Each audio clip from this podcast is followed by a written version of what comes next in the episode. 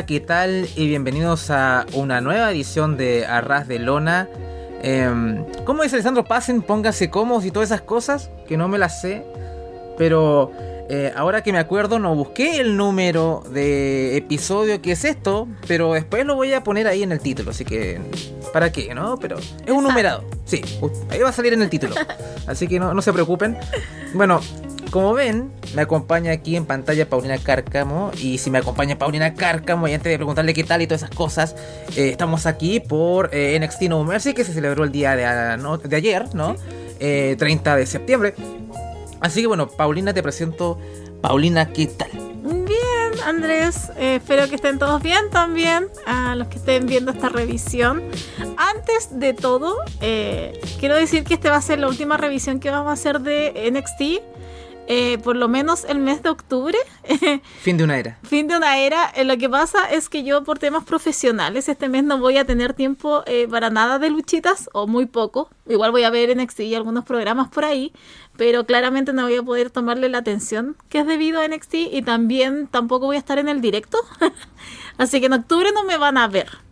Ese sería como el primer y único día, por lo menos. Así que eh, va creo que NXT, de lo visto de anoche, está muy bien. Y me duele mucho no, no, te, no poder revisionarlo porque de verdad que hacer las revisiones, hacer el Prioridad 2.0, porque digo, después de anoche creo que quedaron las cosas muy bien con campeones que por lo menos pueden llevar el campeonato súper bien. Los resultados que se dieron anoche igual estuvieron súper buenos. Entonces, sí, quería comenzar con eso porque de aquí no me van a ver por lo menos en unos 30 días. Y si todo funciona bien, eh, volvería para el directo del 5 de noviembre. Así que, pero eso, necesito eh, enfocarme en otras cosas por ahora. sí, debería ser este el episodio 432, ya lo confirmé. Porque el 431 eh, salió para Patreon y que se va a liberar una semana más. Así que eso. Empezamos tristes, porque el, el hiatus del programa pero ahora por razones profesionales y no eh, diferencias con Shawn Michaels, que ahora lo adoramos con todo nuestro Sí, ayer corazón. se estaba jugando la vida Shawn Michaels. Sí. Eh, así que bueno, entremos en detalle con, con No Mercy, que dentro de todo me pareció un show sólido. Hay Sí. algunas cositas que podemos conversar que puede que no nos hayan gustado tanto, pero en general creo que fue disfrutable. Eh, así que bueno, entremos en materia de inmediato. Y el programa, o el, el Premium Live Event, o como lo quieran llamar, comienza con una eh, un cold open, ¿no? Una intro como con haciendo un homenaje al juego de Nintendo 64, No Mercy, ¿no? Así que es como para muchos el mejor juego de, de wrestling eh, en la historia, ¿no? Con el Here Comes the Pain y demás. Curiosamente no he jugado ninguno de, de esos dos. Eh, pero estuvo bien la estética retro y todo, así que Sí. bien por la gente de- del equipo de producción de WWE. que Hasta se- eso hace bien Shawn Michaels. Sí. No sé dudo que se haya ocurrido a Shawn Michaels porque... Pero no- el dio sí, por lo menos. bueno, él dijo que sí. Mm. Así que hay que, hay que agradecer ese sí. Sí. Gracias, Sean. Eh, Bien, eh, saquémonos algunas cosas eh, antes de empezar con esto, ¿no? Ok. Porque hay, bueno, algunas cositas que pusieron del show de, del- de esta semana o cosas así. Más que nada lo que me quiero sacar es lo de Schism, ¿no? O sea, como Ya. que... Eh, record- breakup. Sí, como que parece que se murió Schism, así que Joe Mm. Gacy iba a estar solo, echó a la hija de la piedra y como que, que era leal la hija de la piedra, ¿no? Estaba Sí, con no, todas con Joe Gacy. Joe Gacy. Así que no sé qué va a pasar porque la hija de la piedra es una piedra luchando, o sea, como que No no, da. no lo que ha mostrado poco. Sí. Entonces, si no está con Gacy porque la chica es buena en promos y se maneja bien, y digo, bueno, Mm. así como que se ponga a luchar, tampoco la anunciaron por la Breakout Tournament, que hubiera estado bueno que hubiera estado ella, ¿no? Mm. Eh, bueno, no sé si han anunciado todas, porque también hablando del Breakout Tournament mencionaron un montón de chicas, que para qué voy a nombrar porque ninguna ha debutado no más allá de mm, No. Dani Palmer y Kelani Jordan. Sí. Y mm, entonces... Ariana Grace, pero sería. Sí, pero Ariana Grace estuvo en el del año pasado y fue muy bizarro. O sea, es un breakout. indignado. Yo, sí, o sea, es un breakout tournament. Y, y ya estuvo en el año pasado. Ya no eres breakout tú, ya estuviste el año pasado. ¿Por qué estás acá, no? O sea, como que. Segundo breakout. Sí, no, es, es, es raro. Eh, pero bueno.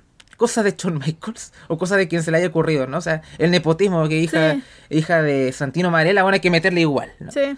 Eh, y ella luchó en ese, en ese torneo, me acuerdo. Entonces, como que bueno. No es que se lesionara antes de participar y ni nada. Ella luchó directamente. Entonces, Mm. bueno. Que nadie se acuerde de otra cosa. Sí. Pero nosotros nos acordamos porque. O sea, tú yo no me acordaba. Sí, bueno. honestly. Yo tengo que andar anotando todas estas cosas. Eh, pero bueno. Entonces eso, pa- parece que Schism se separó, se pudrió el árbol, las ramas, Se pudrió todo. Se pudrió todo. Y Eva tampoco está en el torneo de breakout femenino que se viene, entonces no sé, creo que no le tiene mucha confianza o en el ring o qué sé yo para que ni siquiera la quieran meter ahí. eh, porque Sepulcro es un atractivo importante, es la hija de, del tío Dwayne, ¿no? Hay que tenerlo contento al hombre si quiere aparecer en WrestleMania y, joderle la vida a Cody, ¿no? Sí, eh, porque la huelga de guionistas terminó, pero la de actores aún sigue. Sí, aún sigue. La guerra contra las máquinas no ha parado. Así que que la nani siga haciendo lo suyo. Con- vamos, ta- estamos contigo, Fran. Bien. Continuamos con, ahora sí con el show. Ahora sí. Sí.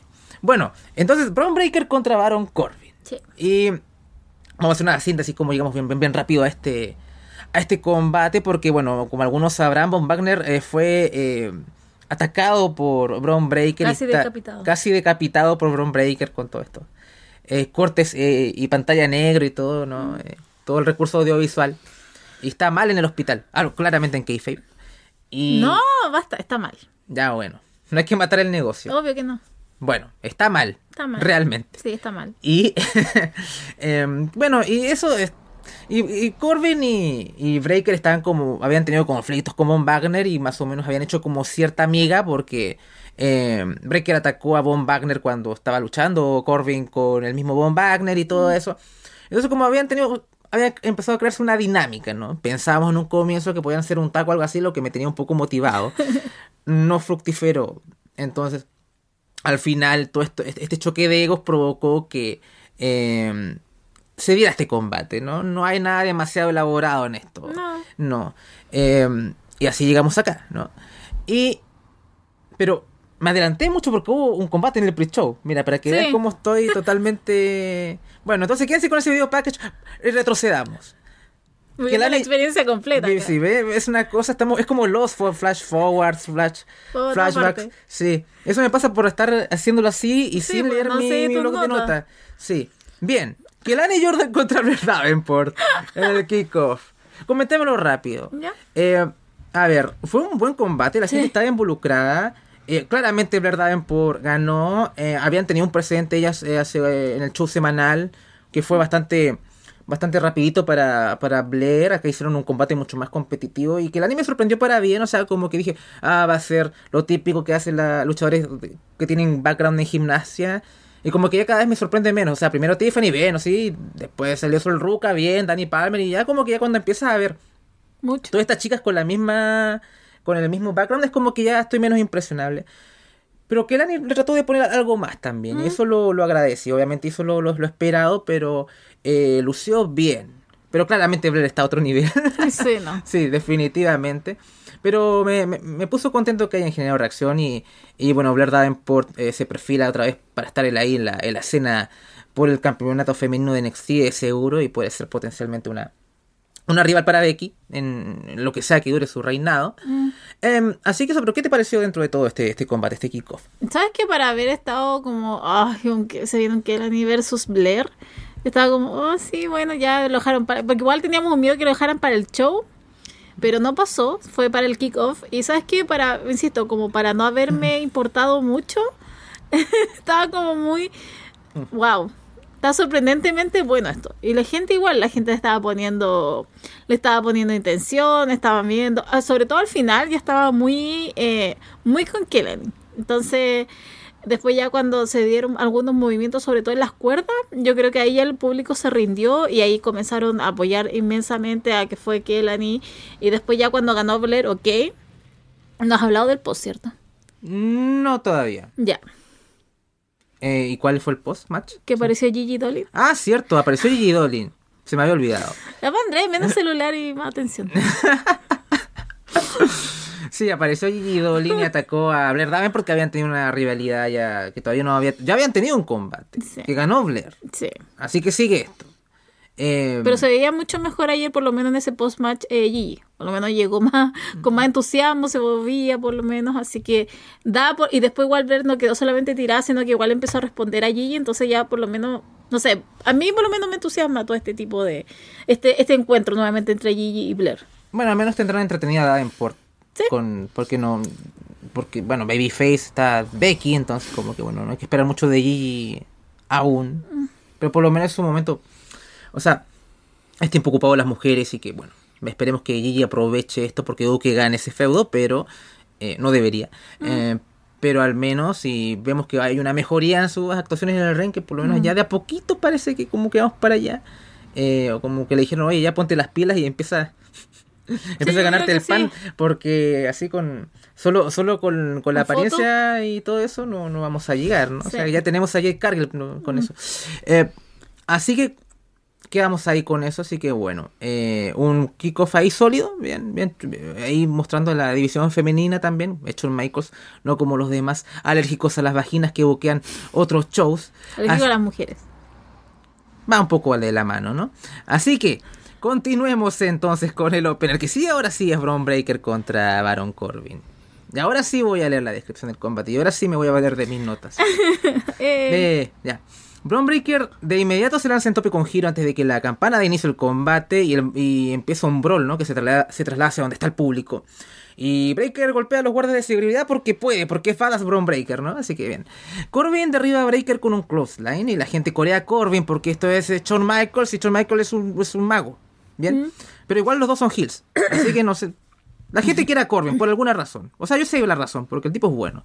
Pero bueno, Corbin, eh, la gente corea a Corbin, Corbin se lanza en Senton, pero eh, Breaker evade y Corbin se estrella contra la, contra la mesa. Em, ahora eh, Breaker, perdón, Corbin ahora Breaker y Corbin por fin entran al ring, donde la campana suena y ahora sí, y ahora sí el combate inicia en serio. Backdrop de Breaker. Em, Breaker envista a Corbin, Corbin envía a Braun contra el esquinero. Clothesline de Corbin. Corbin ataca a Breaker con varios antebrazos. Bron golpea la zona media de Corbin y golpea su nuca. Bron sube la segunda cuerda y va por el Frankensteiner, aunque no queda del todo limpio. Military Press Power Slam de Bron. Cuentan dos. Breaker derriba a Corbin y va por el Steiner Recliner, o eso como que intenta, pero Corbin logra llegar a la cuerda.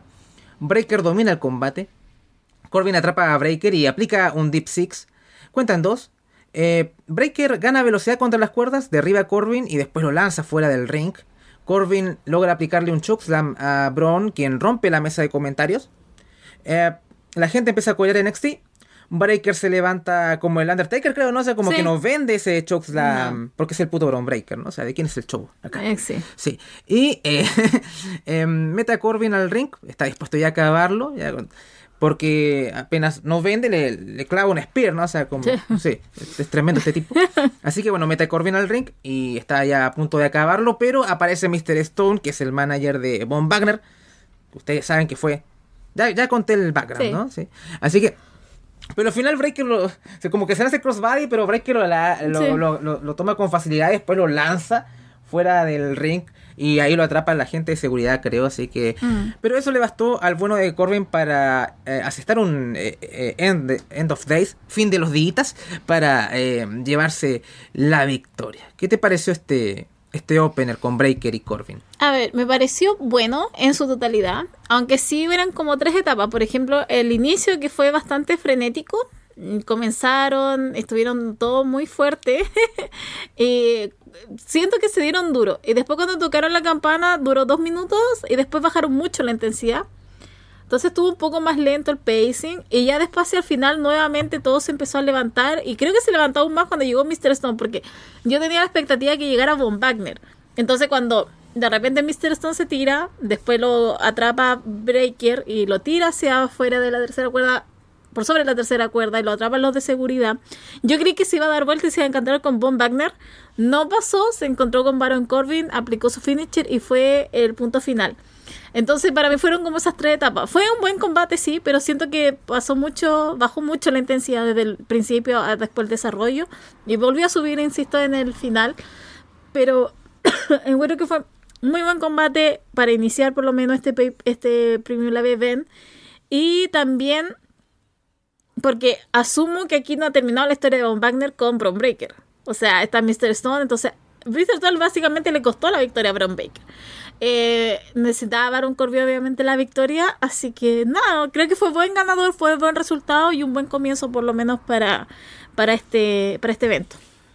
A mí me gustó el combate, tenía bastante interés porque creo que Melo le dio el mejor combate de su carrera a Baron Corbin y quería ver cómo iba a ser con Breaker.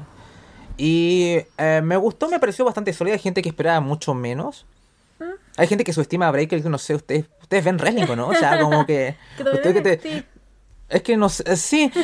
Hay gente que llama Breaker Bulto y digo, esta gente, eh, ¿qué, qué, ¿Qué ve? ve? ¿Qué- o sea, yo le digo, ¿ustedes qué ven? ¿Ustedes qué ven? O sea, está bien que no les guste. Sí, otra cosa. Una cosa que... Es que la gente llama bulto cualquier cosa, ¿no? Sí, no. Pero bueno, en fin, Ah. ninguno de los dos es un bulto en cierta forma. no. Pero me sorprendió porque obviamente en el combate con Melo, eh, Corbin tenía que mostrar más dominio porque había una diferencia de tamaños y aunque Corbin es más grande que Breaker en sí, eh, si escucharon mi descripción casi hablé más que nada ofensiva de Breaker. O sea, Breaker dominó bastante más que, que Corbin. Más que nada como su, su explosividad fue lo que marcó la diferencia también. Y Corbin más que nada se encargaba de hacer sus big moves, ¿no? O sea, hacer el deep six, o sea, un Death Valley Driver o lo que sea. O tenía que hacer esto, el chokeslam en la mesa. Y, y poco más, ¿no? O sea, como que fue bien, bien así.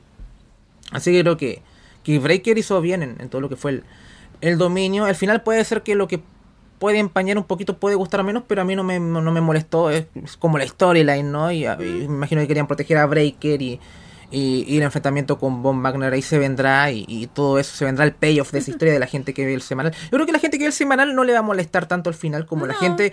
La gente que, que sí, voy a ver No Mercy, de seguro que sí lo entiendo. Mm. Pero la gente que vemos el show, más o menos, yo creo que menos, bastante menos. De así manera que- bastante esperable que algo así va a pasar porque esa historia no terminó Sí. entre Von Wagner y Von Breaker. Entonces iba. Yo esperaba que iba. Yo de verdad esperaba que iba a aparecer Von Wagner, pero apareció Mr. Stone. Así que claramente. Payoff para la gente que vemos el semanal. Sí, bueno. Y Corbin necesitaba la victoria porque también lo de Stevenson fue muy raro. eh, en el pay-per-view anterior, así que necesitaba una victoria más o menos grande, así que creo que era como la decisión correcta con respecto a este combate. Eh, me alegra que, que más o menos Michael se, la, se las ingenie para que mantenga a Braun Breaker un tiempo más. No lo quiere soltar porque sabe que lo va a perder arriba. Es increíble lo de Shawn Michaels, pero es- se sabe que él es el que está reteniendo a Braun Breaker. No, está bien porque podría llegar, subir y no sé, eh, matar a Gunter, por ejemplo, ¿no? O sea, cosas así como para dejar una impresión. De hecho, con Dragon son los únicos dos que han derrotado a, a Gunter. Mm. Pero eh, sí, está bien que espere, ¿no? A lo mejor para el Rumble podría debutar o Sí. para... Sí, yo creo que lo aguantaría hasta el Rumble. No, Sí. me sorprendería mucho que estuviese en el próximo stand de liga. Yo creo que ese sería demasiado. Eh, pero creo que Breaker sí o sí de- tiene que estar ahí en, en el Rumble. A lo mejor se hacen algo con él para, para esas épocas. Pero bien, eh, yo creo que después de esto con Von Wagner ahí ya debería subir, ¿no? Pero a lo mejor lo quieren aguantar un poco más. A mí me gustaba la idea de tag con Corbin, la verdad de las cosas. Pero eh, no fueron por ahí, lamentablemente. Pero bueno. Más, más- es un deseo más que otra cosa. No sé si sería una buena idea en sí, pero me, me atraía bastante. Bien, continuemos entonces con lo siguiente. Eh, y tenemos ahí un segmento con Tricky Melo ahí como prendiendo de cara a sus enfrentamientos, que los dos tienen que salir ahí campeones, ¿no? Que esa es como la idea, que están los dos con los cinturones de campeones. Ya sabremos que eso no va a ser tan así. No. Pero bueno, eh, hablemos de esto antes de empezar el combate porque eh, Mustafa Ali fue despedido, ¿cierto? Mm. Y se supone que Mustafa Ali se iba a enfrentar a Dominic Mysterio en el show, eh, en este show en particular. Y al final no, tampoco fue contra Dragon Lee porque Dominic luchó con Dragon Lee y de hecho le ganó limpiamente a Dragon Lee en Monday Night Raw.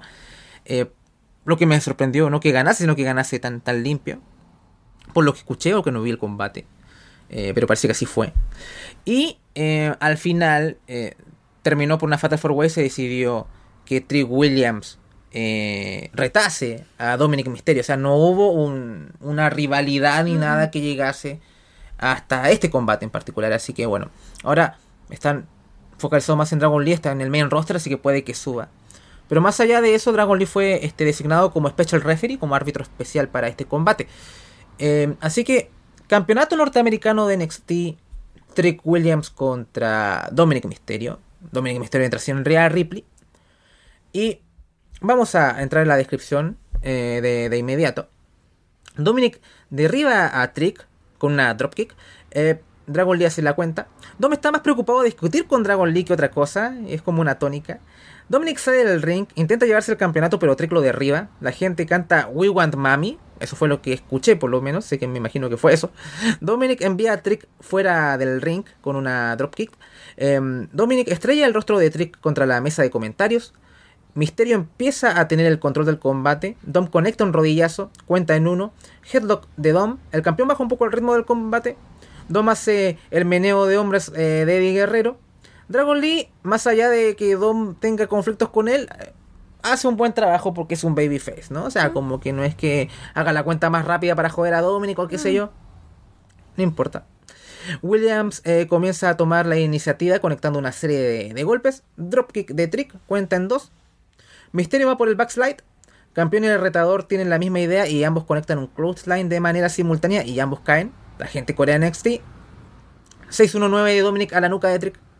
Dom conecta accidentalmente una super kick en Dragon Lee porque Trick lo evade y la super kick eh, da en Dragon Lee y este ya queda inhabilitado. Entonces Trick creo que conecta un, break, un breaker perdón, y va por la cuenta. Pero no hay referee. Así que bueno, eh, aunque al poco tiempo llega otro referee, creo que bastante corto tiempo para cubrir, pero ahí ya es tarde. Trick esquiva un Frog Splash de Dom. Eh, Trick cubre, pero tampoco el referee. Ahí justo cuando estaba anotando me perdí el spot donde eh, cae el segundo referee. ¿Lo golpea Dominic? Sí, lo golpea Dominic intencionalmente. Ah, perfecto. Intencionalmente Dominic golpea al segundo referee. Ya. No hay valores. No hay valores. Sí. Así que Trick sale a ringside y levanta a Dragon Lee. Y Dom toma el campeonato para usarlo como arma pero justo llega Trick Williams con una jumping knee a, Dom y Dragon Lee hace la cuenta de tres y Trick Williams se corona como campeón norteamericano de NXT para alegría de todo el mundo acá, de, toda Latinoamérica, Estados Unidos y toda Norteamérica, ¿no? Aparte, todo, todo, el continente, a pesar de que mm. Trick no es campeón de nosotros por esta parte geográfica, pero igual estamos contentos por, por su victoria. ¿Qué te pareció el, combate? Un desastre. un desastre. ¿Sabes qué? Siento que ha pasado como creo que ha escapado mucho de críticas por el tema de trucos de Trick Williams, que salió campeón. Eh, ¿Qué es lo que pasa? Pasa que digo que fue un desastre e incluso me atrevería que fue el peor de la noche porque eh, Dominic hizo un buen trabajo. No tengo nada que decir con Dominic, de verdad, estuvo muy bien. Pero a Trick Williams le falta mucho. Yo sé que él va a llevar el título bien, y lo va a llevar con prestigio y aparte lo va a defender verbalmente súper bien. Porque el hombre tiene el don de la palabra, eh, tiene eh, altura, entonces en ese aspecto lo va a hacer bien. Pero en el ring, a Trick, y creo que ayer creo que fue la demostración que le falta, pero montones. O sea, ni siquiera el finisher, lo que le dio la victoria, eh, salió bien. había movimiento en donde estaba algo raro creo lo que pasa con Trick Williams es que no sabe cómo mover su cuerpo. Es como que de repente se ve como muy, como que no sabe qué hacer, como de repente como que lo veo muy desparramado y como que no, no, tiene gran altura, tiene grandes piernas, tiene gran cuerpo, pero claro, es como que hay de repente movimiento y posición en donde él no sabe qué hacer.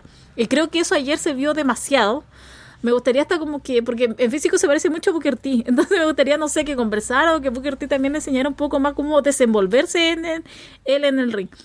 Pero insisto, creo que se, ha salvado mucho de esa crítica porque, y me incluyo, yo siempre he sido muy fan de Truco, siempre he encontrado que es mucho más estrella que Carmelo, eh, si lo vemos a nivel así, netamente físicamente, eh, pero ayer demostró que le faltaba demasiado.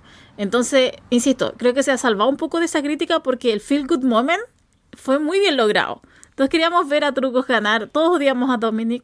Entonces, la parte eh, anterior de la lucha hubieron muchas cosas que estuvieron raras, estuvieron fuera de lugar. No lo recomendaría para nada. Vean, el, vean incluso el final y se van a dar cuenta de todo lo que pasó. Y el tema de los árbitros también a mí me pareció raro. Porque ya, estaba Dragon Lee y de repente en un minuto yo sentí, yo dije, ¿para qué está Dragon Lee si no está haciendo nada? Literal, hubiera puesto cualquier árbitro y hubiera sido hasta mejor. Eso fue uno. Y después eh, me gustó porque siento que Shawn Michael igual le tiró un poquito de shade a, Triple H. ¿Por qué? Porque claro, cae Dragon Lee y Trick William, claro, levanta al. O sea, hace, le hace el pin a, Dominic. Y yo creí que. Porque ya Triple H no tiene tan acostumbrado que no aparece nadie. Que apareció este árbitro al tiro y fue como, mira, Triple H, literal puede aparecer otro árbitro. No es necesario que se quede tirado ahí tres horas y no aparezca absolutamente nadie. Entonces eso me pareció un poco raro. Porque incluso eh, los comentaristas Big Joseph y Booker hacen el...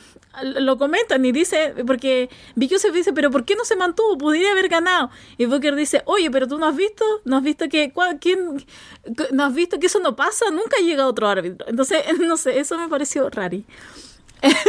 Pero me, eso, insisto, me pareció un desastre. Después que Dominic le haya pegado al árbitro intencionalmente, que no haya pasado nada, después que haya que Truco se haya, haya ido a levantar a Dragon Lee, fue fuera tan rápido, no sé. Creo que eso fue, fue eso, eso otro, ese fue otro conflicto aparte con los árbitros. Entonces, no sé, fue un gran momento, estoy contenta por Truco, pero sí no hay que obviar que acá hay cosas que le falta le falta bastante. Y el tema de los árbitros, mm, no, no sé, no, no sé qué es lo que quiso hacer honestamente Chen Michaels ahí. Creo que fue como el punto caótico de la noche, pero creo que fue el punto caótico. Así que, pero, insisto, bien por truco, pero, uff, amigo, vamos a tener que empezar a entretar y hacer las cosas bien, porque si no, ese reinado después... Hay gente que es mucho mejor en el ring y a lo mejor con menos personalidad que Trick Williams, entonces vamos a, vamos a tener que empezar a arreglar un poquito rápido todo eso con trucos. Sí, o sea, a ver, el combate estuvo bien. Es que al final Dominic tomó mucho el peso de eso. Y lo hizo bien. Para que el hombre ha progresado. O sea, obviamente todavía le queda por pulir y, mejorar. Pero se nota que está, está, está yendo hacia la dirección correcta y la, está como presentándose como, como alguien un campeón. Y menos comedia o menos, menos chiste. Estuvimos hablando de eso en, en Patreon, ¿te acuerdas? Como cómo es la presentación de Dominic en una marca o en otra. Mm. Así que espero que esta sea la dirección con él, ¿no? Que cada vez sea un poquito más una, una amenaza, ¿no? O sea, si al final no vamos a quedar la misma tecla, no vamos a avanzar tampoco. Así que por lo menos está bien, Dominic lució, lució bien en el combate dentro de todo.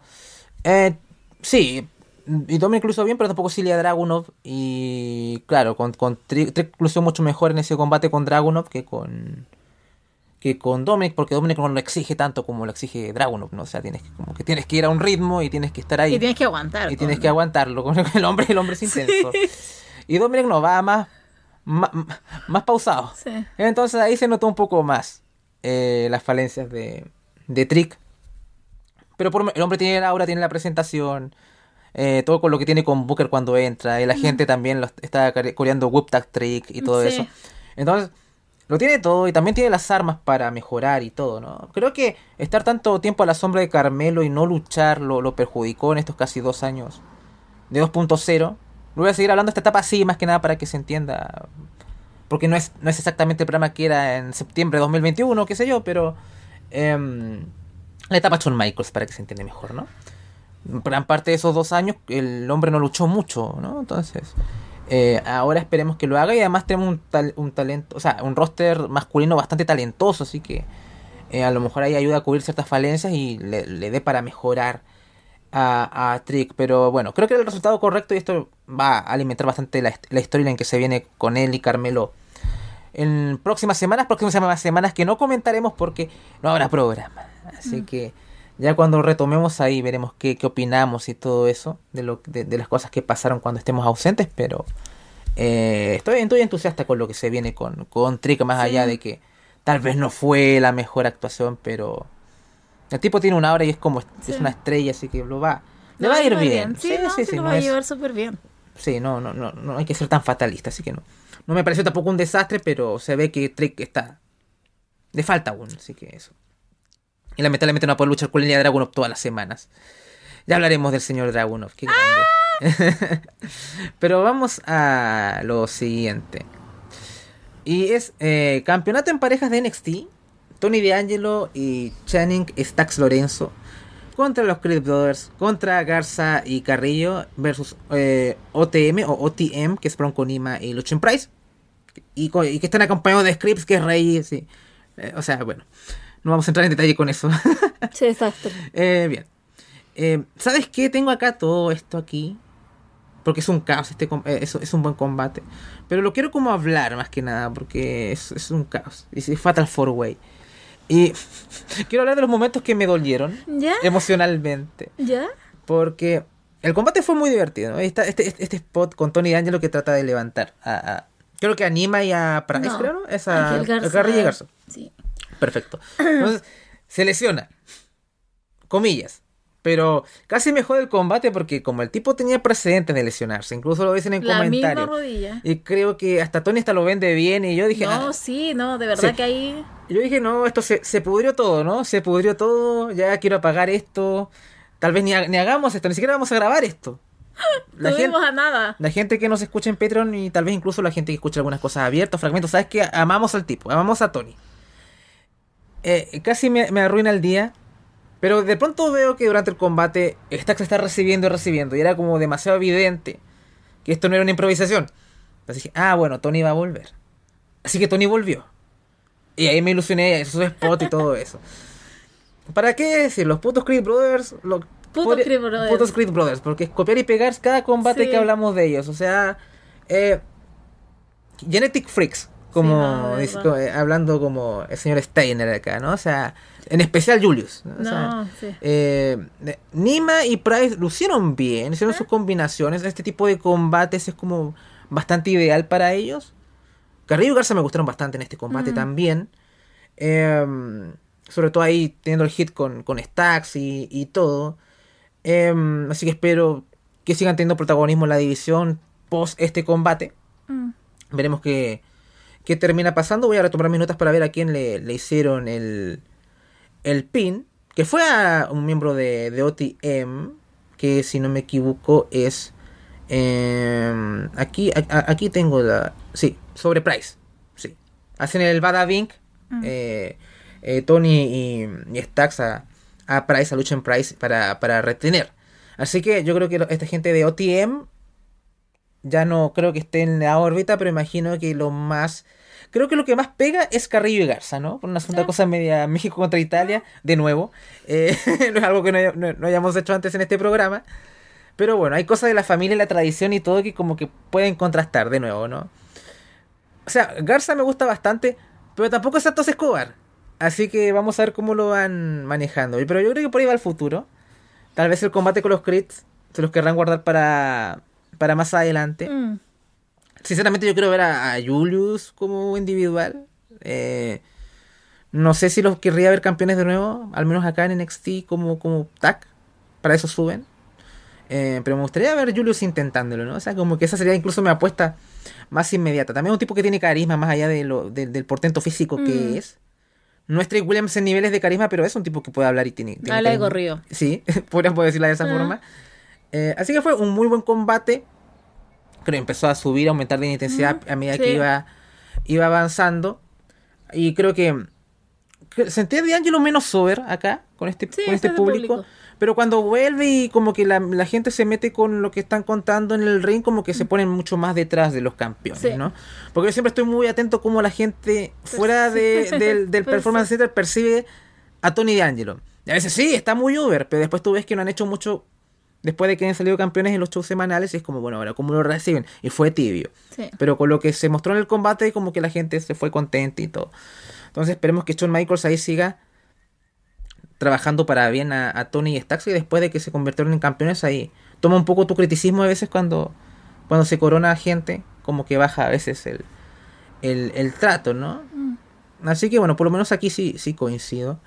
Y esperemos que ya vayan para arriba Tony y Stacks. Que personalmente a mí me gusta a Tony yendo por el oro individual, ¿no? Pero esperemos que hagan algo acá y construyan algo interesante para cuando llegue ese momento de nuevo, ¿no? Cuando era un tipo muy importante en Tony en, en- como singlista, ¿no? Por decirlo de alguna forma. Eh, pero por lo menos fue un muy buen combate y creo que está ahí en el podio, ¿no? Creo que está en el podio, en el bronce. Creo que está esto. O puede quedar y, y Dan, por ahí va. Pero eh, ya, ya iremos, ya iremos hablando de eso. Bien. Eh, continuemos entonces. Igual lo con- encontré bueno por si acaso. Sí. Habla, ah, perdón. Igual, ¿sabes qué? A mí me gustó mucho, sobre todo pensando en que Tony D'Angelo, eh, el trato no ha sido lo mejor, pero es lo que siempre he dicho, eh, A mí me mató demasiado cuando eh, hizo el spot, o sea, cuando hizo es fake injury, Mm. porque de verdad se arrastraba Tony DeAngelo para llegar al esquinero. Y mm, yo no estoy segura si los otros conocían, porque de repente realmente vi como confundía un poco a Ángel Garza. Porque él es el que estaba en el spot eh, con Carrillo. Y en el momento como que lo vi muy confundido, como que no sabía, incluso Julius Creed sale como al frente y empieza como, vamos, así como para recobrar un poco. Igual la gente ya estaba un poco, entonces después ya nos dimos un poco cuenta porque claro, Booker, Vic, siempre cuando suceden este tipo de cosas después como que dicen, bueno, estamos en, estamos viendo, se nos va a informar después, como que hay otro trato cuando las cosas son de verdad ya no lo vimos, entonces después estábamos simplemente esperando a Tony D'Angelo y después, claro, cuando tiene Garza y Carrillo a Stack y lo tienen casi torturando, eh, llega y lo salva. Y creo que estuvieron muy bien. On the mat, OTM, eh, CTM, eh, creo que estuvieron muy bien, de verdad, me sorprendieron mucho. Creo que es un combate que me sorprendió demasiado, porque tenía mi, así como mis reticencias, así como que ah, no sabía qué iba a pasar ahí. Y, pero no, estuvo muy, muy bien. Y contenta por Tony D'Angelo, por Stacks. Y de verdad, yo vi que ganaron y yo dije, espero que eh, John Michael se la juegue. Espero que ahora sí haga algo con él. Espero que en el próximo Premium Live Event que estén ellos. O la del próximo. O la próxima defensa de títulos que nos venga, no sé, de un no venga de otro combate entre varios equipos, sino que sea por una storyline. Entonces creo que sí, creo que me la podría jugar también por Garza y Carrillo, que ahí por lo menos algo van a generar. Eh, y de aquí preparar algo, porque insisto, Tony D'Angelo sabe llevar, las historias increíbles, pero ese hombre lo sabe llevar. Pero este combate de verdad que fue una locura, pero fue una buena locura. Y lo de Tony D'Angelo, ah, me, huer me huerquearon anoche. Así que todo, todo muy bien, la victoria de Tony D'Angelo. Y insisto, espero que de aquí ya reestructuren de nuevo la división en pareja y que la lleve adelante Tony D'Angelo con Stacks. Sí, creo que dejó sensaciones positivas dentro de todo esto. Así que bueno, esperemos que todo vaya para bien, para arriba con la división en parejas de, de NXT. Bien, tenemos un segmento con Trick Williams, con Carmelo Hayes en backstage, porque bueno, Trick salió campeón, así que ambos celebran, están muy enfocados. Y esto deja como prendido a Melo de cara a su enfrentamiento con Ilya Dragunov, un poquito más con respecto a eso. Hablemos de otro buen combate, que es la, el combate por la Heritage Cup, que es entre Noam Dar y Batch. Noam Dar viene acompañado de Metafor, ¿no? Ahora Mensa, Yakara Jackson y Latch Legend. Y Butch viene acompañado de Tyler Bate. Que Batch ganó el G1 de Shawn Michaels, mencionando a Joe Coffey. Así que por eso se ganó esta oportunidad. Bueno, el G1 de Michaels tiene una regla, las reglas del G1, que no son las mismas reglas que la Heritage Cup.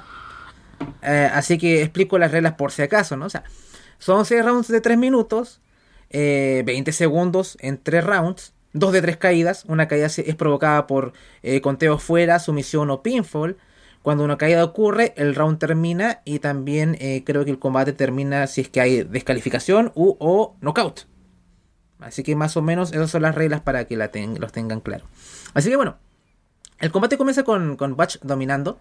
Butch acepta un chop, pero Dar eh, eh, derriba al retador con una combinación de patadas. Eh, ahora Butch derriba a Dar. Butch va por los dedos de Noam. Butch sigue castigando, pero Dar resiste hasta el final del primer round. Suena la campana y Noam conecta un golpe a Butch. O sea, como que suena y de inmediato aprovecha como para, para golpear ahí. Es como un, un, un, O sea, es un codazo, pero es como. Es parecido al Judas Effect de Jericho. Es como. Me lo recuerda, es como lo mismo, pero mucho mejor. Ya. me, parece, me, parece, me, parece, mucho mejor lo que hace Dar. Pero bueno. Dar eh, empieza el segundo round con gran ímpetu. Eh, Butch recupera el paso conectando patadas a la cabeza del campeón. Butch golpea a Dar en el pecho, al estilo Sheamus un poco. Eh, Latch Legend y Yakara Jackson distraen al referee, lo que hace que Oro Mensa aproveche para golpear a Butch, lo que, cap que capitaliza a Noam Dar para conseguir la primera caída, lo que hace que termine el segundo round de manera inmediata.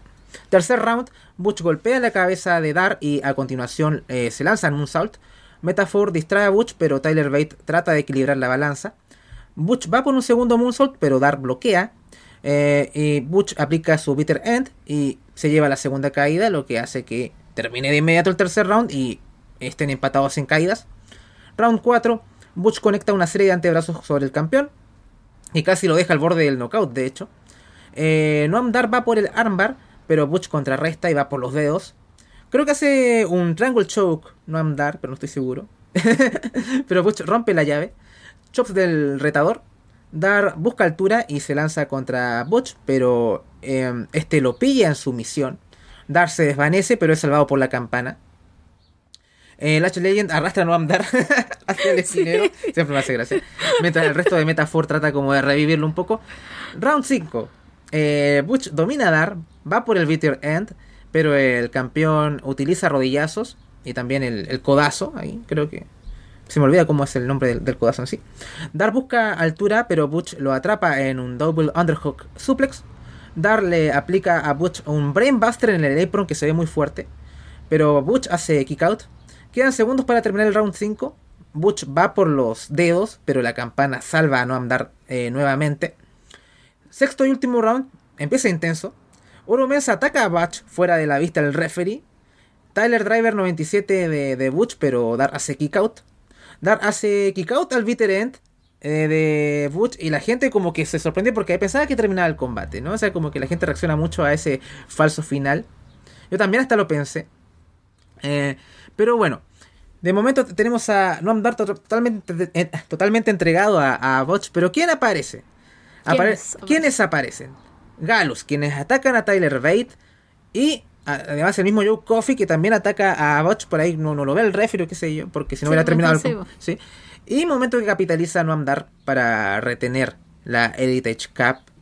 Eh, me pareció muy buen combate este.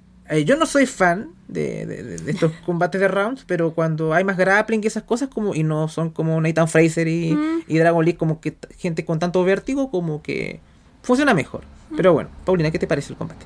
A mí me gustó bastante igual. Es que ¿sabes lo que pasa con, esto y con el acto de no andar y los metafor? Es que son entretenidos de ver. Entonces, en los breaks, que todo debería ser un poco más serio, que ellos realmente estén descansando, no. O sea, imagínate el Ashley Legend ayer de rosado completo, eh, con su abanico, cuando arrastra. Son pequeñas cosas que hacen que el tiempo pase un poco más rápido. Y después las intervenciones, bueno, es un poco obvio con Oro Mensa pegando a Butch. Pero dentro del ring creo que estuvieron súper bien. No andar... Eh, era como lo esperable que ganara ayer porque el acto está igual muy arriba, Metafor. Eh, tienen que seguir haciendo cosplay de películas. Hay varias que todavía les falta. Eh, y Butch, bueno, a mí me gusta por lo menos que haya perdido y que esté con todo esto implicado con eh, Galus. Porque claro, tenemos a Tyler con Butch, faltaría otro más para que sea 3 contra 3. Pero también, insisto, es bueno porque está Butch en, en NXT metido. Por lo menos anda dando vueltas y no sé qué encuentros pueden hacer de aquí en adelante.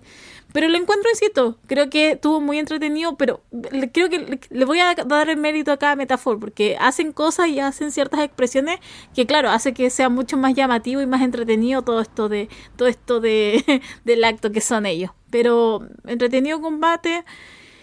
A mí me gustó al final, por lo menos, me lo encontré bien con Galus ahí metido porque te da pie para lo que va a pasar para la semana. No todo termina acá. Es como, creo que es como un punto para Shawn Michael, como que hace cosas que de repente te dejan involucrado para que tú veas el semanal. Entonces, aquí por lo menos yo le voy a dar el punto. Y usted sabe que yo no soy muy fan de Galus, pero verlo involucrado en esto, mm, creo que es lo mejor. Mientras estén alejados de título, es lo mejor para todos. Así que ahora que se está la entretención de por ahora. Sí, fue un buen combate. Eh, Butch y, Noam Dar tienen bastante química. Y como había dicho un poquito, creo que sus estilos se, se acoplan más a lo que es la Heritage Cup. Que como gente, como decíamos, como un Dragon Lee o un Nathan Fraser que se valen del vértigo para sus combates cuando eso, esos rounds los frenan, ¿no? Un poco. Mm. Entonces como que te empiezas a motivar y a aprender. Ah, terminó el round, ¿no? Mm. Entonces... Pero con gente como Butch y gente un poco más metódica, eh, como que juega bien este. Así que quedé, quedé contento.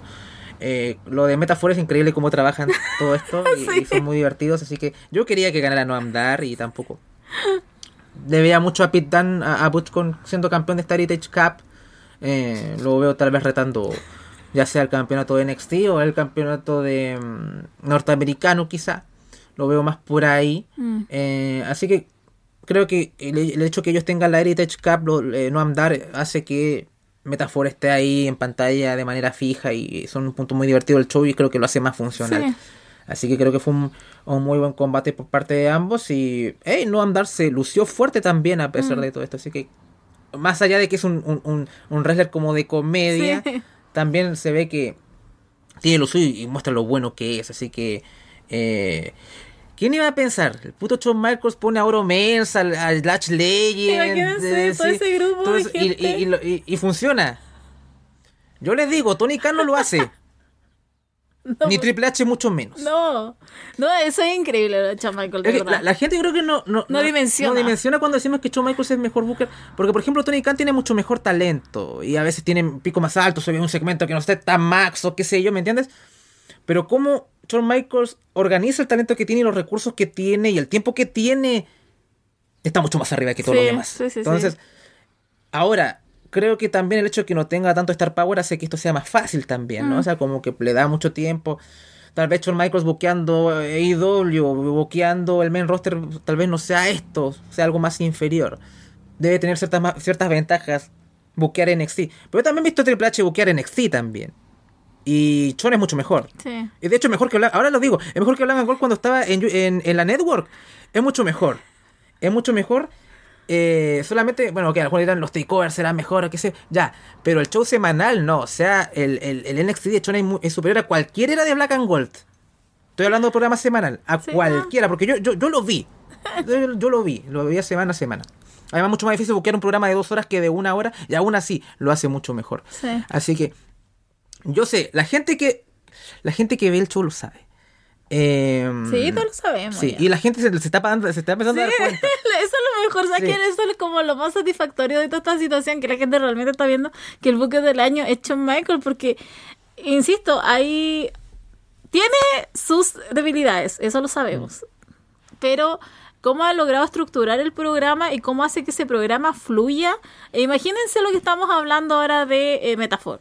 O sea, Lash Legend, Oro Mensa, eh, Dar... Esta otra chica que nunca me acuerdo el nombre. Yakara Jackson. Yakara Jackson. Es la que tiene más proyección de Star Power ahí por, por la apariencia y todo el asunto. Así que. el- eh, Ya. sí, eh, eh, entonces, tienes cuatro personas que han hecho. Es un acto de comedia, puro y duro. O sea, si lo ven en los semanales. Pero, eh, claro, tienen a no andar. Entonces, sabe dar un combate. Entonces, hace que todo fluya todo bien. Y yo sé que. Más allá de lo que nosotros podemos decir, pero realmente de la oportunidad de NXT, porque de verdad es muy, muy, muy bueno. Y Shawn Michael, maldita sea, quedan, van a quedar octubre, noviembre, diciembre, tres meses y se define todo, maldita sea. No, Pero es mi Booker del año. Y Chon con dos pelotas dijo: Somos las mejores dos horas de wrestling semanal. Y lo, y lo sabe, y lo sabe porque. Porque tiene dos pelotas. Sí, porque tiene dos pelotas y no es alérgico a las mujeres. No es alérgico a las mujeres.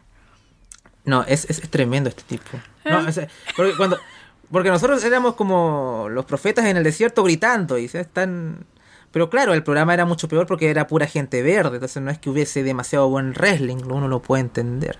Pero uno ve como el- lo que es el- lo que hace el Booker con lo que tiene, ¿no? Y por eso lo- toda esa gente verde en ese instante ya estaban mostrando como lo que podía pasar. Estaba la Tiffany Stratton, estaba el truco, estaba como gente que ya estaba caminando para explotar en algún momento y Shawn Michael estaba ahí jugándosela. Bueno, y después de, de nuestra autorreferencia, sigamos con lo siguiente. Pero voy a ser, voy a ser autorreferente cada vez que puedo con esto, porque en verdad eh, era contra el mundo. Ahora el mundo está con nosotros. Qué bueno que empezaste a ver NXT. Sí, gracias. Sobre todo Paulina, que estuvo desde el, desde el día uno. Se fue esa mierda de Black and Gold y ella... ¿Sabes que yo estaba celebrando? ¿Sabes que yo hasta el día de hoy día, sabes que, perdóname, pero yo voy a celebrar tanto que Vince McMahon haya metido mano y haya dicho, chao, se pone colores, se pone luz, me sacas a toda esa gente que estaba haciendo de guardia eh, antes en Y, los y mostremos más tetitas y mostremos más... exactamente, exactamente. Y empecemos ahora, empecemos a poner gente atractiva y míralo. Ahora, el mejor programa de la semana. Qué grande. Dije, pero mejor programa de la semana. Qué grande, sí, totalmente. Es un, es un grande. Bien, continuemos con lo siguiente. ¿Y para qué? Puto Ilya Dragunov contra Carmelo Hayes 2. Oh, ¡Qué combatazo! Vamos a la descripción. Eh, sí, Dios. Para mí, mi, mi combate de la noche. y lo vimos otra vez día. Y lo vimos otra vez, sí. Junto con el main event. Sí. Bien, pero bueno. Eh, me lo traía con como comillas la típica entrada con las camisetas de básquetbol, pero tiene como un twist, un giro. Porque, cada, porque primero aparece, no sé, la camiseta de Breaker de básquetbol, pero se escucha como una parte de una promo que ha hecho, no sé, Hayes a, a Breaker. Después sale como eh, Waller. la de Waller y se escucha otro fragmento de una promo de Melo a Waller, y otro fragmento de una promo de Melo a Wesley, y otro fragmento de una promo de Melo hacia eh, Dragunov No, y- y, Dragunov Mm. también, en el primer enfrentamiento que tuvieron, ¿no? Así que ahí entra. Así que me, me gusta, me gustó la, la- la entrada. Pero bueno. Eh, Dragunov domina los primeros compases de- del combate y es otra. Este tipo es arriba siempre, ¿no? Mm. O sea, es impresionante. Eh, eh, Ilya derriba a Melo con un chop. Dragunov avasalla a Hayes con su intensidad. El campeón derriba a Ilya y comienzan los primeros activos de ofensiva por parte de, de Carmelo Hayes. Melo envista, embiste perdón, a Ilya y conecta una serie de patadas. Dragunov derriba a Melo con un fuerte clothesline. Ilya conecta la metralleta de Chops, que siempre digo, mucho mejor, mucho mejor es que la de Eddie Kingston, ¿ah? y a mí me encanta Eddie, pero esa metralleta eh, la hace mucho mejor. Y le conecta un rodillazo al rostro, que mantiene al campeón en el suelo. El dominio de Dragunov se acentúa. Ilias conecta otra metralleta de Chops, y después hace otra metralleta de Chops. Y ahí Melo por fin empieza a responder, y empieza él también conectando Chops. Melo e Ilya empiezan a subir la marcha, y el combate va, va empezando a aumentar en intensidad. Y aquí es donde comienza el comeback de Melo. Tilt a Willface Buster de, de Hayes cuenta en dos. Melo conecta una serie de pisotones al rostro de Ilya. Eh, Dragunov asesta una Powerbomb. Ilya piensa lanzarse en Coast to Coast, pero Melo va por el Code Breaker. Eh, pero Dragunov bloquea y estrella a Hayes con el, eh, contra el esquinero eh, haciendo un Death Valley Driver, creo. Bueno, Dragunov eh, nuevamente intenta hacer el Coast to Coast y, y ahora sí con éxito, pero cuenta en dos. Eh, de This is Awesome. Esto es asombroso. Me lo sube a la tercera cuerda, pero Ilya lo derriba de una bofetada. Me lo conecta a un Code Breaker. Dragunov se lanza con un H-Bomb, pero cuenta en dos. Ilya sube a la segunda cuerda y hace esta otra H-Bomb, pero también Kick Out. Dragunov se planea lanzar en torpedo, pero me lo contrarresta con una Super Kick. Otra vez Kick Out en dos. La gente empieza a corear NXT. Melo e Ilya conectan, o sea, intercambian fuertes golpes en el apron. El campeón eh, estrella el rostro de Dragunov fuera del ring. Eh, Hayes va por el Melo Don't Miss, pero Ilya lo derriba con un clothesline. Y Ilya va por la tercera cuerda y hace esta ahora sí otra H-Bomb eh, para llevarse la victoria y coronarse como campeón de NXT. Melo y Dragunov se saludan, se saludan el respeto, más que Dragunov busca el saludo Sí. porque como que lo tira y... Porque el tipo es intenso a todas A horas. todo. Hasta para buscar un saludo deportivo. ¡oh! No sé, después no sé qué le grita. Porque le grita cosas, Sí. pero no sé qué le Sí, gritaba. no, sí, eh, no, es, es, es una fiesta de Dragunov. Es mi luchador favorito, Sí, de no, largo, es es de largo, no. ¿no? O sea, o Es sea, que no vas a tener mal combate, no la vas a pasar mal. Siempre te va, te- siempre te va a hacer algo que tú vas a hacer amarlo más. No, lo mejor del año. sí. Una parte de mí que no quiere que suba nunca. No, No, no, no, no. sé, Además, lo quiere, o sea, que suba Shawn Michaels y que se lo lleve. Sí, pero uff. Triple H, aléjate, aléjate de él. Sí, no. Eh, Paulina, comentarios del combate. Ay, ¿qué puedo decir? Ayer yo estaba nerviosa, eh, muy, muy nerviosa. Hubo un minuto, el Andrés se ríe porque literal yo estaba así, no estaba ni siquiera viendo el combate y estaba así porque no quería ver, pero tampoco quería escuchar, estaba así, estuvo un buen rato, mucho tiempo así, es mi testigo. Porque de verdad, yo no quería que perdiera Ilya. Y aparte lo que estaba viendo era que Ilya dominaba mucho el combate. Entonces estaba dando, estaba dando, dando, dando, y llegaba un punto en que, llegó un punto en que Carmelo se empezó a defender, pero igual era Ilya el que estaba dando todo. Lo golpeaba, lo tiraba, lo azotaba, eh, le mandaba patadas, le ma- lo mataba Chop. Entonces, claro, tenía miedo de que Ilya hiciera nuevamente el trabajo y después de la nada apareciera Carmelo y lo, y derrotara. Entonces hubo muchos minutos, hubo muchos momentos anoche en los que estaba así como, no, no quiero, no quiero. Yo de verdad estaba a punto de ponerme el audífono y no sé esperar a que el me dijera así como, ya terminó. Y ganó, ya, pero por lo menos no lo vi. Y hoy día cuando, claro, hice el revisionado, eh, debo decir que me gustó un poco menos de lo que fue el main event. Pero estaba tan contenta con Ilya anoche, de verdad. Yo, es que ustedes no saben lo que era esperar este momento que Ilya fuera campeón. Yo tengo una posición más crítica con respecto al reinado de Carmelo, entonces de verdad que ahora estoy esperando grandes cosas. Tú sabes que con, con no vas a tener un mal combate, entonces con quien lo enfrente le va a sacar la madre. Y estoy expectante a eso. eh, estoy tan contenta que de verdad, o sea, mi, todos mis martes ahora, o sea, yo voy a seguir viendo NXT, obviamente, estaré en otra etapa de mi vida, pero yo voy a seguir viendo NXT. Eh, y voy a ver a mi campeón Ilya, entonces estoy, ah, ustedes no saben lo contenta que estoy, lo feliz. Ayer fue un gran combate, Carmelo, respetos. Eh, esperaba que pasara algo después contra Cop, pero vamos a verlo el día martes porque igual queda ese, ese hanger, cliffhanger, queda todo eso ahí como que es lo que va a pasar para el próximo show semanal. Así que nada, demasiado contenta, muy buen combate, búsquenlo, disfrútenlo y empezó la era de nuestro. Sí.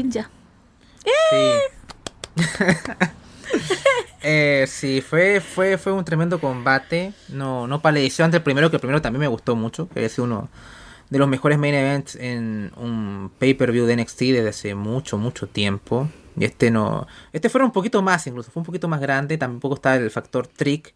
Que me hubiese preguntado si no hubiesen despedido a, a Mustafa Ali, eh, si Trick hubiera, hubiera, estado más presente en este combate o si le hubiese costado la victoria a Hayes accidentalmente, o sea, tenía un poquito más de, de controversia este combate, este fue uno contra uno, Babyface contra Babyface.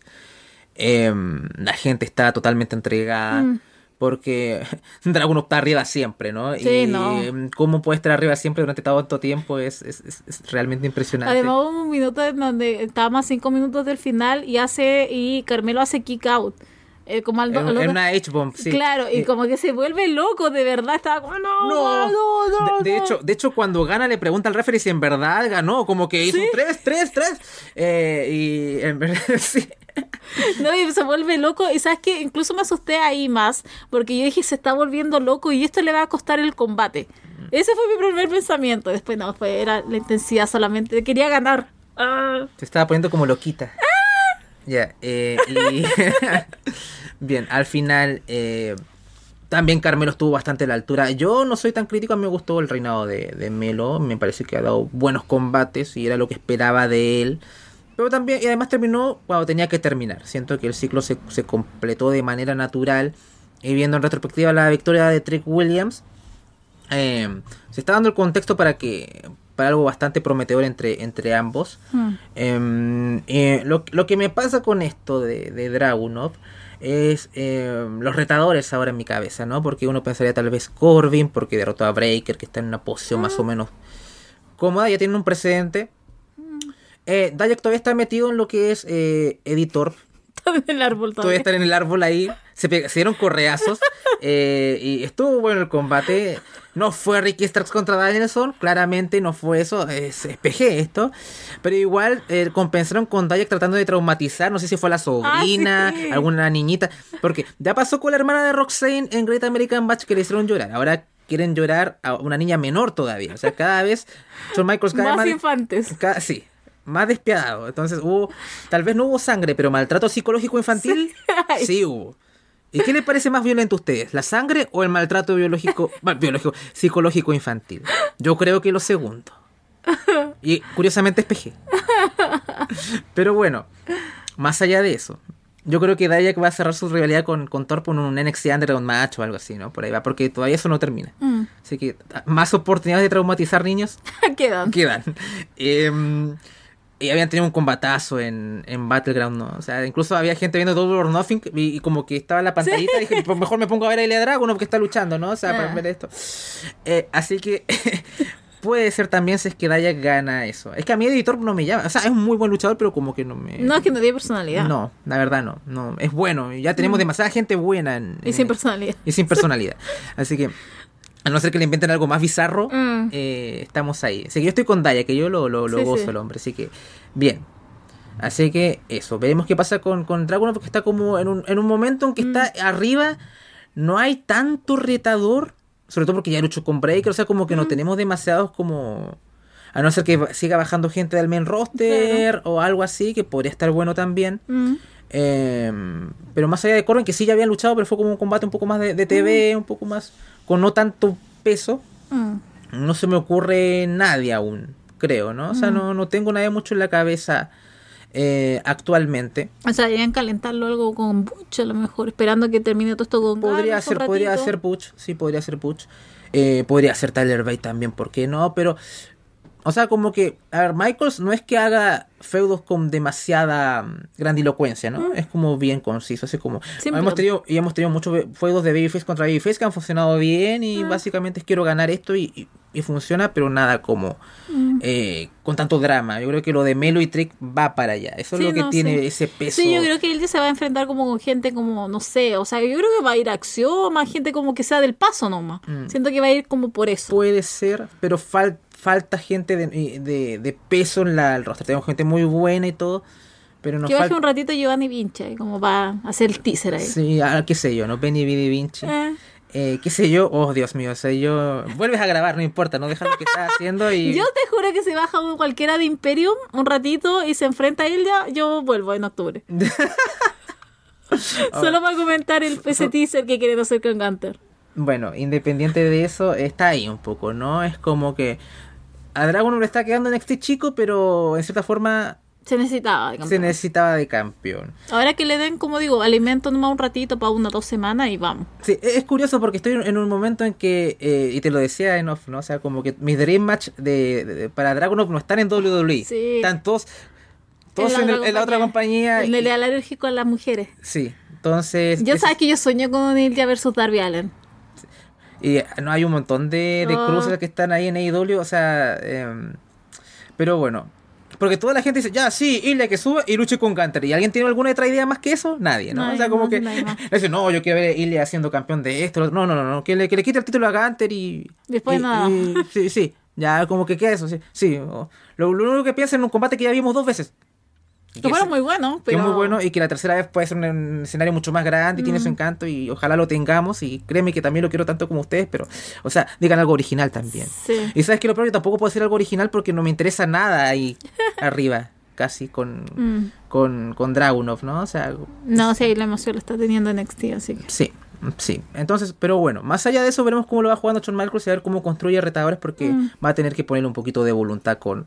con Ponele eso. voluntad, Shawn Michaels. Exactamente. A tus campeones sobre todo, porque ahí es donde cogía el hombre. Bien. Así que continuemos con lo siguiente y con el. para, para cerrar esto también.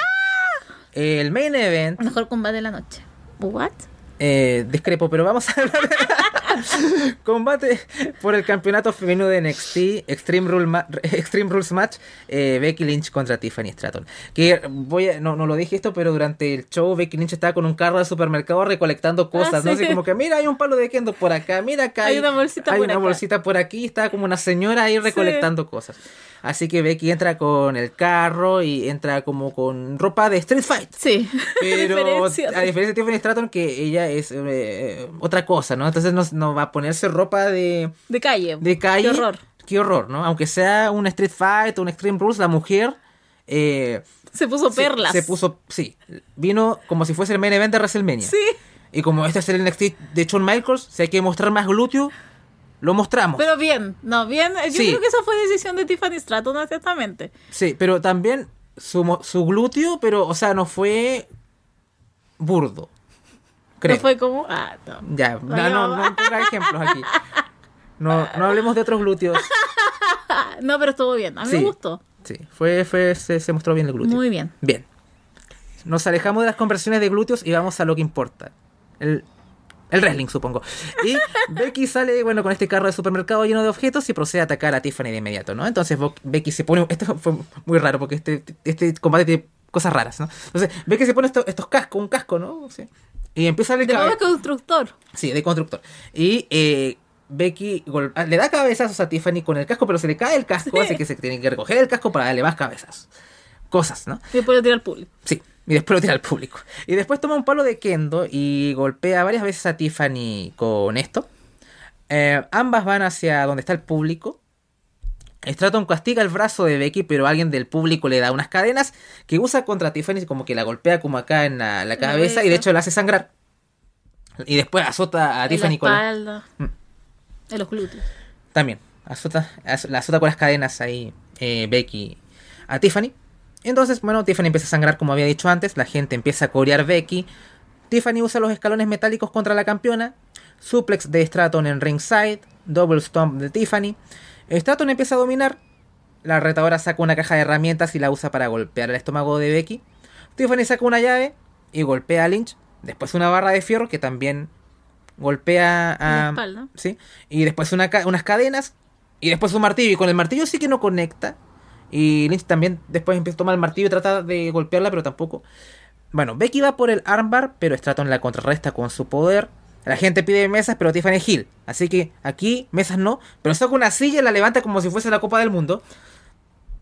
eh, que usa al final para castigar a, Becky. Lynch se lanza en crossbody, pero Stratton la levanta. Vexplex, Missile Dropkick de Lynch. Eh, Becky va por el, por el carro de supermercado y mete a Tiffany adentro y la empuja hacia los escalones metálicos. O sea, no sé qué tanto daño hace eso, ¿no? O sea, como que la metió al carro, pero, la, pero no es que haya conectado o chocado con los escalones, pero bueno. Se vio divertido al menos. Becky saca una bolsa y no, no tiene el campeonato mundial real de IW, pero sí tiene varias Barbies o muñecas que sirven como a modo de tachuelas o chinchetas, como lo quieran llamar, ¿no? Así que este es el momento raro, bizarro del combate, porque Becky empieza a tirar las muñecas, ¿no? Entonces hay, muñecas que impactan con, a gente del público que está en, en ringside, supongo que les podrías decir. Y Tiffany usa un, eh, el- la, Tapa de- sí, la tapa del tacho de basura para protegerse de, de- de esos ataques. Así que bueno, a mí me hizo gracia. Hay gente que no le gustó, hay gente que sí, bueno. No, y aparte porque, paréntesis, igual Tiffany iba gritando como, what the hell? Sí, what como- the f-?" ¿Qué es esto, no? ¿Qué O sea? ¿Quién buqueó esto? El Booker del año, yo. Michaels. Bueno, entonces, eh, Lynch pone a Stratton dentro del bote de basura y se lanza en leg drop. Eh, Stratton usa el bote de basura como arma y le aplica un Spine Buster a Becky, quien cae sobre el mismo bote de basura, ¿no? Tiffany va por la Powerbomb eh, sobre las sillas, pero Lynch es la que impacta a Stratton sobre eh, esas mismas sillas y va por el armbar. Eh, pero al final Ti- Tiffany termina sobrepasándola con su poder e impacta a la campeona sobre los escalones metálicos. Ambas suben a la segunda cuerda, pero Stratton se impone.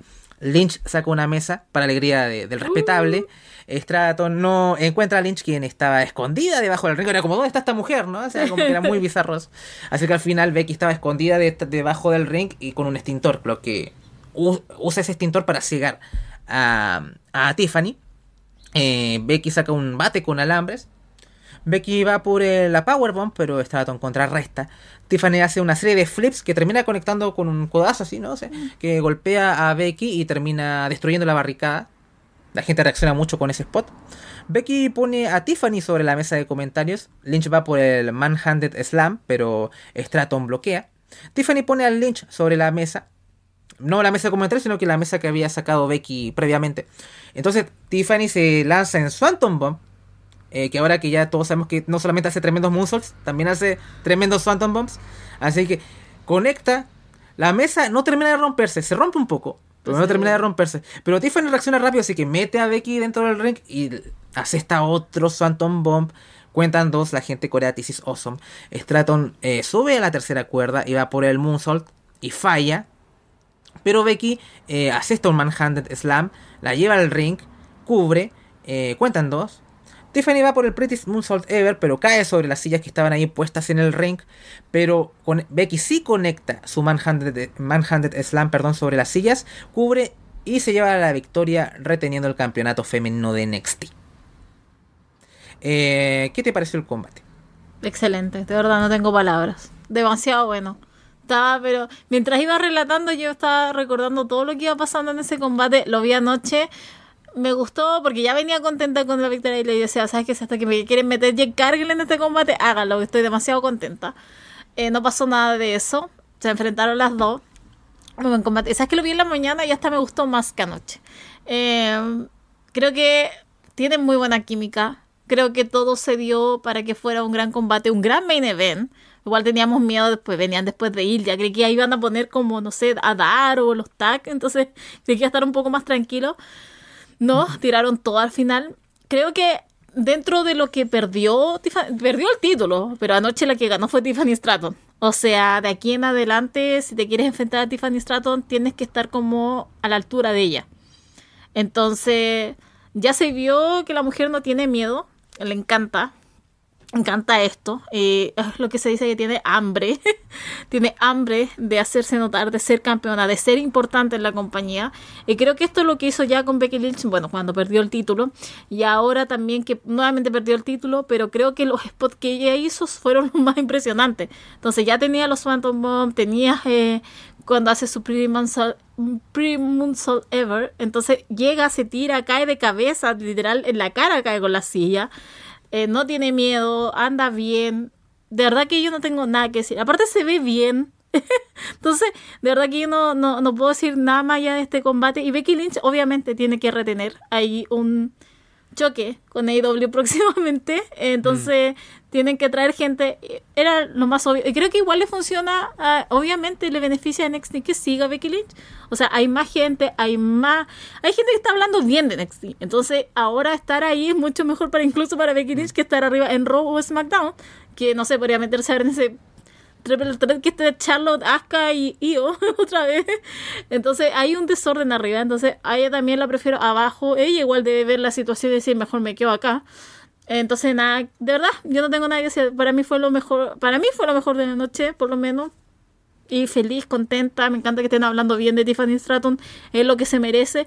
E insisto, de aquí en adelante, cuando ella esté involucrada en combate, va a ser que la otra persona se sienta presionada a dar un buen combate porque ella ha demostrado ya con creces que lo puede hacer. Y en cualquier contexto aparte. Sí, a mí también me gustó más en el, el, revisionado, pero también estaba bastante cansado cuando lo vi en vivo. Por eso estamos grabando esta hora y no anoche. no anoche. Em, sí. Así que poco más que agregar. Creo que Tiffany en verdad fue la gran ganadora de esto, como bien dices. Ve que ha tenido muy buenas actuaciones recientemente en el combate anterior con Stratton, con, con Soy Stark también tuvo un combate que vi Em, creo que fue False Count Anywhere, que también lo, hizo bastante bien. El combate con, con Trish también, ¿no? Que, en, ese Steel Cage. Así que por lo menos está muy bien Becky en ese aspecto. Em, así que espero que la aguanten un par de meses más allá del enfrentamiento con, con, con AEW o que vaya más allá de Halloween Havoc que se anunció que iban a haber eh, un especial doble de Halloween Havoc que no va a ser un pay-per-view como fue el año pasado eh, el próximo pay-per-view va a ser Deadline en diciembre, que le tengo muchas ganas. Fue mi pay-per-view favorito de, NXT el año pasado, con todos los Iron Survivor Challenge, que me parecen mucho mejores que los Wargames de calle. Eh, mucho más entretenido, en mi opinión. No tiene relleno. Em, así que eso, tengo muchas ganas de, Deadline. me gustaría que por lo menos Becky aguantase hasta, hasta ese show. Em, tal vez sería pedir demasiado, porque bueno, Becky es una estrella importante y eh, para ellos más importante que esté en Raw y SmackDown. Pero Becky está en Raw defendiendo el campeonato en exilio, va a defender ante Tegan Nox que estaba en el público aplaudiendo eh, durante el main event de No Mercy. Así que bueno, eh, Tegan es buena, pero no es. No tiene, o sea, que no. No. O sea, espero que, aproveche la oportunidad y a lo mejor, pues. Sí, pero, si aprovecha la oportunidad y sube, a lo mejor sí, creo que el roster femenino necesita gente que, que tenga nivel, así que por lo menos vamos a ver eh, se aprovecha la oportunidad o no, ¿no? Pero, o sea, tuve que llegar, no sé, gente como Jade Cargill para que Jade Cargill si tengo a Tiffany Stratton, que es mucho mejor, ¿no?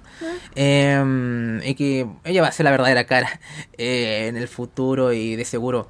A lo mejor no, no se sorprenda si está luchando contra Charlotte Flair en un WrestleMania tal vez en el que viene. Sí, no, a mí tampoco me sorprendería. Porque no sé qué viene para después para Tiffany ahora, que mm. está fuera de la órbita del campeonato femenino de NXT, ¿qué tiene que hacer? A lo mejor puede hacer ahí un un feudo individual o la quieren retener un poquito más y todavía obviamente falta Tiffany tiene está consciente que tiene cosas por pulir creo que ha crecido mucho porque en verdad le apasiona esto mm. se nota eh, tiene mucho talento para esto también eh, tiene el camino pavimentado no entonces podría subir podría no sé hacer tag con alguien y me encantaría que si se tag con Chart sería divertido ver cómo mm. le varían ese esa diversión tag femenina que está media maldita. Pero bueno, creo que Green hace su, acto divertido ahí y mm. todo, entonces bueno. Eh, no sé cuál sería el futuro para Tiffany. Al menos Becky va a, va a mostrar el campeonato de NXT por Raw, sobre todo, porque ella es más de Raw que de NXT, más allá de que sea la campeona. Así que eh, va, a defender en ambas marcas, posiblemente. Así que eh, eso también va a alimentar también el show el martes. Así que veremos qué termina pasando la próxima semana en NXT. Veremos entre comillas porque estamos en, vamos a estar en hiatus mm. eh, por el mes de octubre al menos. Así que bueno, esperemos que el show se mantenga con, con buena salud.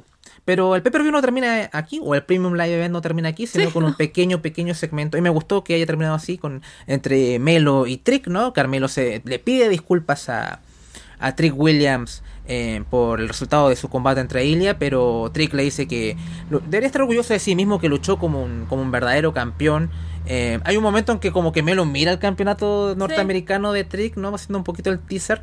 Pero al final como que se abracen y como que la amistad está bien y está como comillas sólida a pesar que ha habido ciertas cositas ya de, que, que, han venido de semanales anteriores. Así que estoy muy motivado para ver cómo va evolucionando esa historia porque Ah. Como hemos dicho, John administra bien las cosas y los tiempos, se hace historias entretenidas, pero no es que sea un tipo de feudos grandilocuentes, ¿no? O sea, a veces te saca un, Santos contra Tony o un... Eh, qué, lástima que fracasó esto de, de Toxic Attraction, por ejemplo, ¿no? Mm. O un Cora contra Roxane, que... Mm. También Que sí, tuvo buenos momentos, pero mm. como que desinfló un poquito. Em, así que creo que después de Santos y Tony este podría ser como este feudo, como con bastante bastante carne. Em, y podría ser muy bien porque son amigos, ¿no? Entonces creo que eso es un plus también y Melo es bastante bueno. Mm. Y los dos son muy carismáticos. Entonces como que está todo ahí, ¿no? Como parece feudo como de sangre, como... ¿Me entienden? Entonces hay potencial. Esperemos que Trek se ponga a la altura que en el ring que es como donde todavía carece. Pero simplemente es, es, es eso, es eso. Así que em, de esta forma eh, cerramos esta edición de... Em, no de Florida 2.0, sino que esta edición de Arras de Lona clásico, ¿no? Así que em, agradecerle a la gente que nos apoya en Patreon, que pedimos disculpas eh, obviamente por no estar por un mes al menos, pero en verdad no, no, nos gusta mucho el producto, sino, yo creo que la gente que nos escucha sabe que que nos gusta mucho en NXT se transmiten lo que, lo que les narramos, así que eh, esperemos volver apenas se pueda, eh, porque hay muchas cosas interesantes de las que conversar. Eh, así que eso, apóyanos en Patreon, con todos los programas que también les ofrecemos aquí en abierto. Y eso simplemente, muchas gracias. Paulina, palabras al cierre. Nada, muchas gracias. bueno, yo igual espero que volvamos con Florida 2.0, quizá el último Halloween Havoc, porque igual eso va a tomar el 31. Entonces, eh, puede ser que volvamos para ese fin de semana también del 5. 4, 5. Entonces, capaz que sea como mi gran regreso para ir en el directo y hacer un Florida 2.0. Pero nada más que decir muchas gracias y espero verlo pronto, si solamente queda un mes. queda poquito. Así que eso, hasta la próxima. Sí. De parte de Paulina Cárcamo y Andrés Bamonde, nos despedimos y esperamos verlos pronto. ¡Chao!